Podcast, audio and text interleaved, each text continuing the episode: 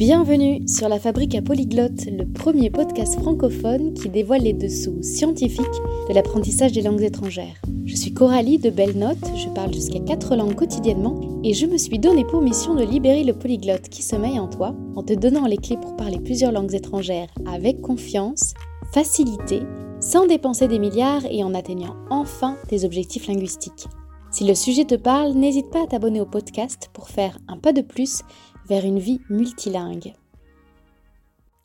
Si tu as un jour voulu apprendre une langue grâce à une application, tu as certainement entendu parler de Duolingo, qui comptabilise plus de 300 millions d'utilisateurs dans le monde entier et qui, en France, a été téléchargé plus de 10 millions de fois. Peut-être même que Duolingo est actuellement sur ton téléphone ou a été sur ton téléphone. C'est l'application la plus connue, je l'ai testée sur plusieurs mois pour l'anglais et pour l'espagnol. Je lui ai donné sa chance. Et je ne lui trouve pas d'efficacité, à la fois au niveau de la mémorisation à long terme et euh, surtout de l'utilité du vocabulaire donné. Et j'irais même jusqu'à dire oui, oui, oui, que je lui trouve des effets nocifs.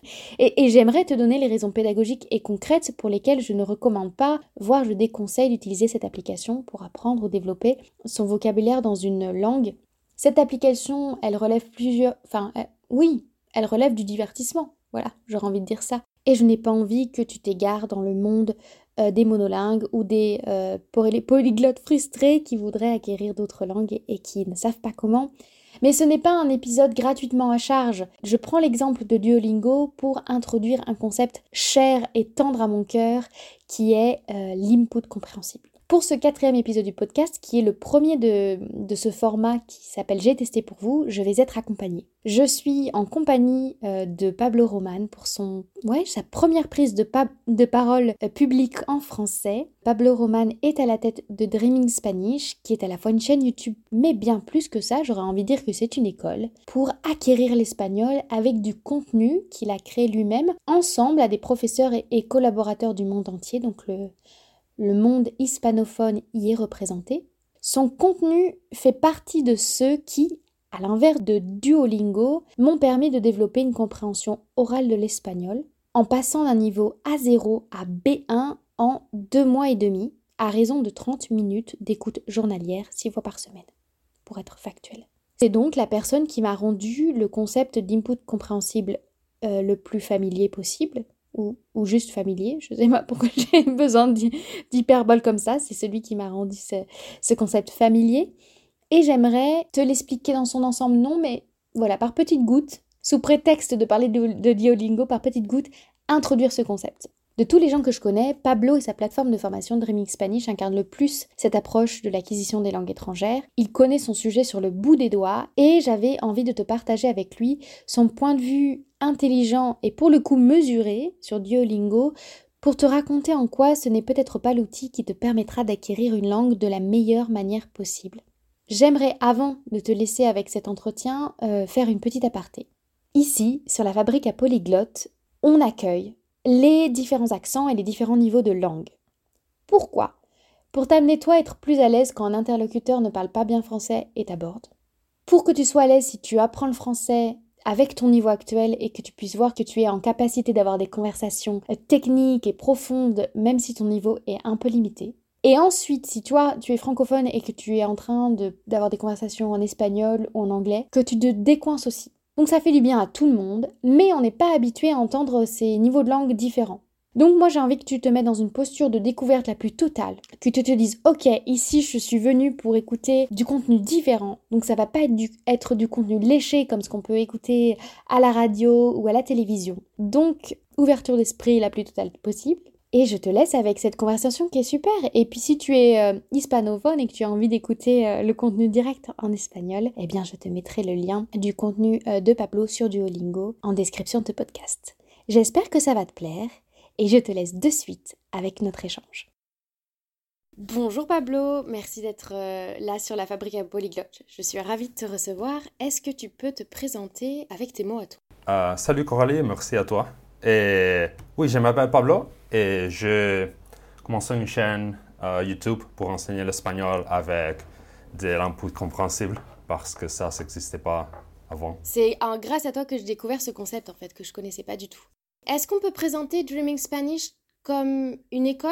C'est comme ça que tu le présentes? Euh, ouais, ouais, ouais, bien sûr. Dream Spanish, c'est une ressource pour les gens qui, veulent apprendre euh, l'espagnol. Euh, toi, ton histoire avec les langues, c'est quoi? Combien de... Je suis ravie déjà de pouvoir avoir cette discussion en français. Combien de langues est-ce que tu parles? À... quel moment tu as commencé à apprendre des langues avec cette méthode? Euh, Je commençais un peu à l'école, mais après ça, j'ai allé faire mon Erasmus en Finlande et j'ai appris, j'ai amélioré mon anglais. Mais j'ai fait ça euh, sans me rendre compte. Je regardais des, des films, des séries télé, comme ça. Mais je ne savais pas vraiment ce que je faisais. Mais après ça, j'ai euh, j'ai décidé d'aller vivre au Japon pour étudier un master, un doctorat, pardon. Et là, j'ai appris bien japonais et j'utilisais des méthodes. Je, je savais, je connaissais pas encore l'expression un, peu compréhensible, mais j'ai appris le japonais vraiment utilisant surtout des langues compréhensibles. Et alors, je, je pensais, hmm, il y a beaucoup de gens qui, qui ne savent pas que ils ne savent pas qu'on peut apprendre les langues de cette façon. Alors, je décidais à faire de la recherche et j'ai trouvé euh, l'input compréhensible. Et après ça, après plusieurs ans, après aller en Thaïlande et étudier là le thaïlandais pendant un an, euh, j'ai décidé d'adapter cette méthode pour enseigner l'espagnol. Et maintenant que j'apprends le chinois, c'est ma septième langue étrangère. Non, c'est ma cinquième langue étrangère. mais depuis petit, j'ai parlé déjà catalan et espagnol. Waouh! Donc cette langue à, ton actif. Ok, on va maintenant pouvoir rentrer dans le vif du sujet parce qu'on se retrouve aujourd'hui pour parler d'une application bien connue qui est Duolingo. Euh, et je vais faire référence à une vidéo que tu as sortie en espagnol sur le sujet il y a 5-6 mois, durant l'année 2022. Euh, pour reprendre un peu ces éléments, parce que quand je l'ai écouté, je me suis dit, mais c'est dommage qu'elle soit pas en français. Donc cet épisode de podcast, c'est un peu ça, c'est un peu retraduire en français ce que tu as pu délivrer en espagnol. Et j'invite tous ceux qui nous écoutent et qui maîtrisent la langue espagnole à regarder l'épisode euh, dont je vais mettre le lien en description euh, du podcast. Euh, donc la première question que j'aimerais te poser par rapport à cette vidéo-là, c'est tu nous parles de la structure de Duolingo, comment c'est fait, comment c'est pensé, et quel type d'exercices ils sont proposés, et en quoi c'est peut-être pas les plus adaptés pour apprendre une langue. Ouais. Donc est-ce que tu peux nous, nous, l'expliquer en français, en quoi le type d'exercice influe sur la manière dont on apprend? Oui, euh, le premier problème, est-ce que c'est un exercice? Et apprendre les langues, c'est pas des exercices apprendre les langues, c'est d'avoir de l'input, d'écouter ou lire et connecter ça avec le significat, avec le... Ça signifie quoi, non?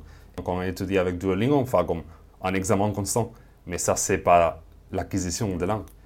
Et alors, après ça, il y a aussi des problèmes avec les, spécifiquement avec les, les types de, qu'on doit faire à, à Duolingo.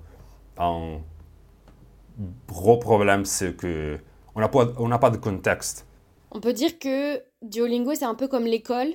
En tout cas, si tous ceux qui nous écoutent, qui sont français, ils savent à quel point c'est difficile en France d'apprendre une langue étrangère, parce qu'on fait des exercices écrits et qu'on n'est pas dans la communication. Et Duolingo ressemble un peu à l'école, avec plein d'examens et pas de pratique de la langue. Et du coup, est-ce que toi, tu peux réexpliquer peut-être avec tes mots à toi et des exemples issus de la recherche, en quoi c'est important d'apprendre du vocabulaire en contexte? Ouais, c'est la différence entre l'apprentissage et l'acquisition. Et quand on euh, apprend une langue, comme apprendre des mots, comme des traductions, on connecte directement les mots, les sons ou l'écriture du mot en langue étrangère avec notre langue. Et sa connexion, pour commencer, c'est pas forte. Alors on va l'oublier très rapidement.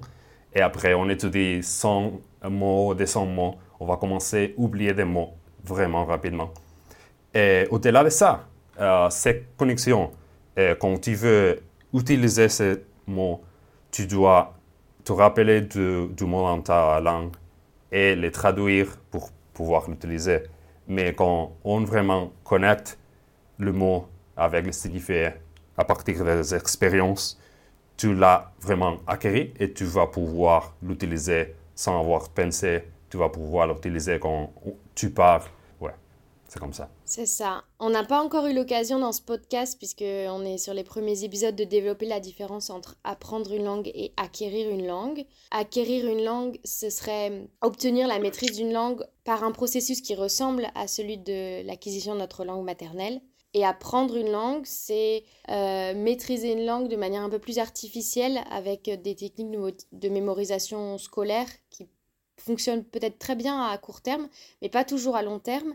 On ne dit pas que c'est impossible d'apprendre à parler une autre langue avec l'école, hein, mais dans les défauts de l'apprentissage classique, il y a le fait qu'on soit constamment en train de traduire dans la tête et qu'on n'arrive pas forcément à adapter du vocabulaire à un contexte précis. Voilà si je résume un petit peu simplement, mais on aura l'occasion d'y revenir.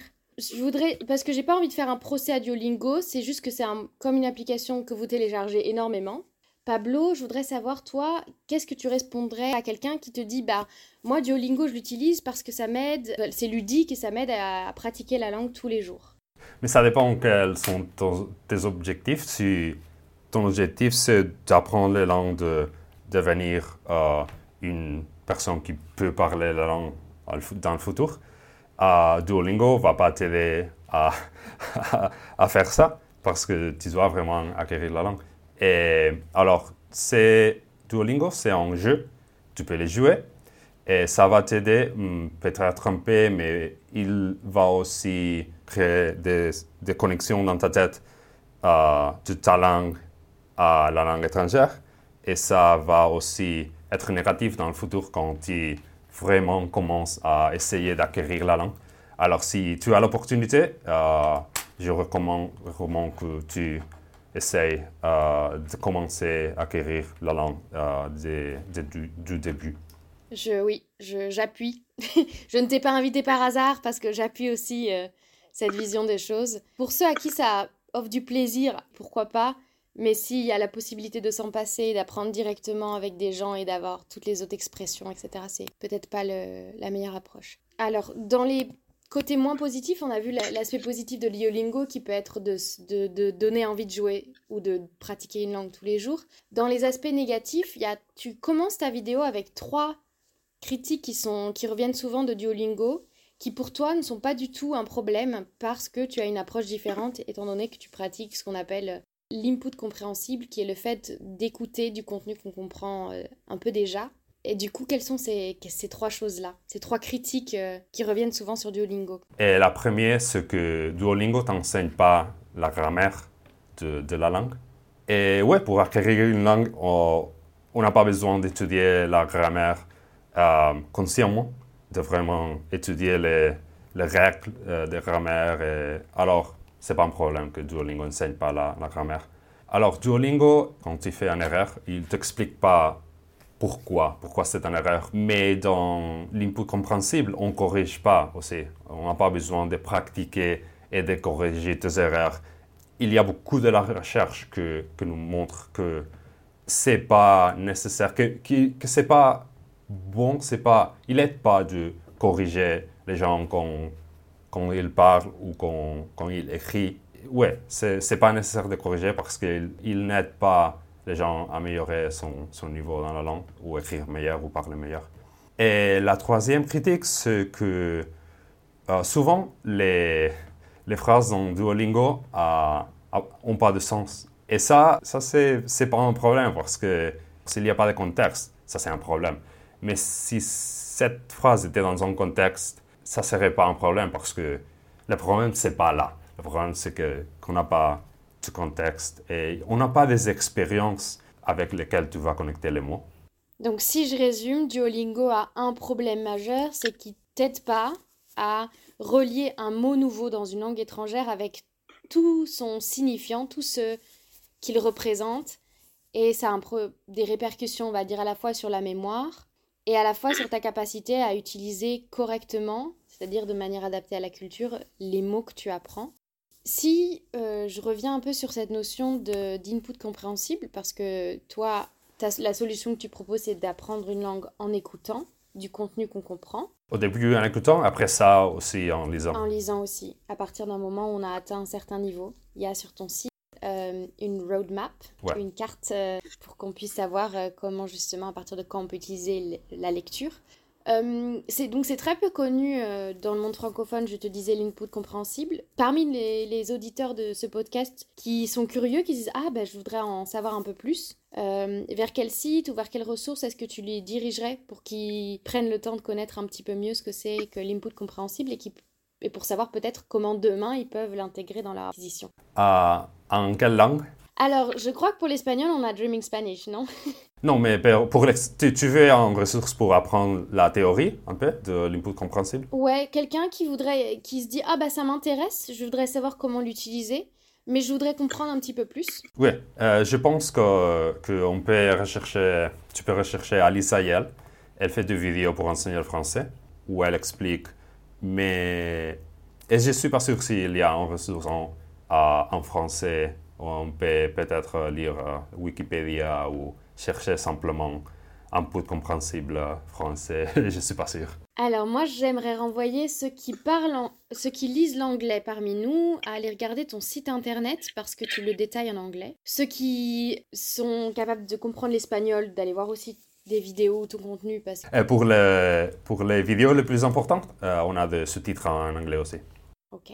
Et pour ceux qui parlent uniquement le français, euh, j'ai un épisode dédié qui reprend euh, la méthode euh, tranquillement pas à pas et qui arrive dans ces prochaines semaines. Est-ce que tu as en tête une personne dont le savoir ou dont l'expérience pourrait bénéficier aux auditeurs de la fabrique à polyglotte? Ouais, tu peux essayer de parler avec Alice Ayel. Et si toi par exemple, on prend ton exemple pour savoir comment tu t'organises tu veux euh, améliorer ton français encore plus euh, à partir de demain, tu choisirais simplement des audios et des écrits qui t'intéressent? Ou est-ce que tu aurais un autre plan d'action un peu plus complexe euh, Je sais pas. Comment tu ferais? Probablement, je chercherais des youtubeurs ou de, séries télé qui, m'intéressent et je changerai mes habitudes. Chaque jour, je, je commencerai à avoir de, de, de l'exposition à cette ce genre de contenu. À expérimenter. Merci en tout cas d'avoir euh, présenté euh, ta vision de Duolingo qui manquait à la langue française. Merci à toi. N'hésitez pas à regarder tous les liens qui seront mis euh, en description de cet épisode. Et on se retrouve bientôt pour en savoir plus sur l'input compréhensible. Merci d'avoir écouté cet épisode de la Fabrique à Polyglotte jusqu'à la fin. J'espère qu'il t'aura donné de nouvelles perspectives sur l'apprentissage des langues étrangères, qu'il t'aura inspiré et motivé, voire même instruit si c'est le cas, tu peux soutenir le podcast en lui attribuant 5 étoiles via ta plateforme favorite et en le partageant autour de toi. Et si tu as des questions ou bien l'envie de rebondir sur le sujet du jour, je t'attends dans l'espace commentaire disponible sur certaines applications. Pour recevoir encore plus d'astuces et de conseils concrets pour passer à l'action, inscris-toi à notre newsletter hebdomadaire disponible sur www.belnote.co. Le lien sera situé dans l'espace de description. Sur ce, je te souhaite de belles conversations en langue étrangère et je te dis à bientôt pour le prochain épisode.